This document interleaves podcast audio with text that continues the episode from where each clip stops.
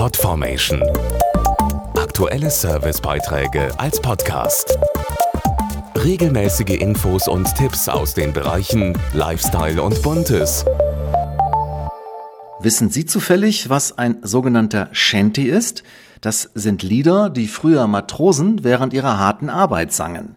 Eigentlich eine uralte Geschichte, doch seit kurzem sind diese Seemannslieder wieder absolut angesagt.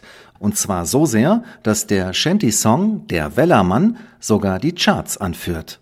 Wann kommt der Wellermann an? Er schafft uns Tabak und Schnaps heran. Millionen Menschen in aller Welt singen zurzeit Shanty-Songs. Wie es dazu kam, erklärt Andreas Hänisch von TikTok. Von null zu einem weltweiten Trend innerhalb weniger Tage, das ist mit TikTok möglich. Der Schotte Nathan Evans postete eine Version des alten Shanty-Songs der Wellerman und danach kam es bei TikTok zu einer regelrechten Flut an Seemannsliedern. Und der Hashtag Sea Shanty hat mittlerweile 77 Millionen Aufrufe. Den großen Erfolg der Shanty-Songs auch in Deutschland erklärt sich Andreas Hänisch so. Jeder kann die einfachen Lieder mitsingen, was mit der Duettfunktion bei TikTok auch sehr gut funktioniert. Und grundsätzlich steht Shanty gerade auch jetzt in der Corona-Zeit für Zusammenhalt und hoffen auf eine nahe Zukunft mit wieder ganz normalen Lebensumständen. Und haben wir dann abgespeckt, gibt's Heuer und wir gehen.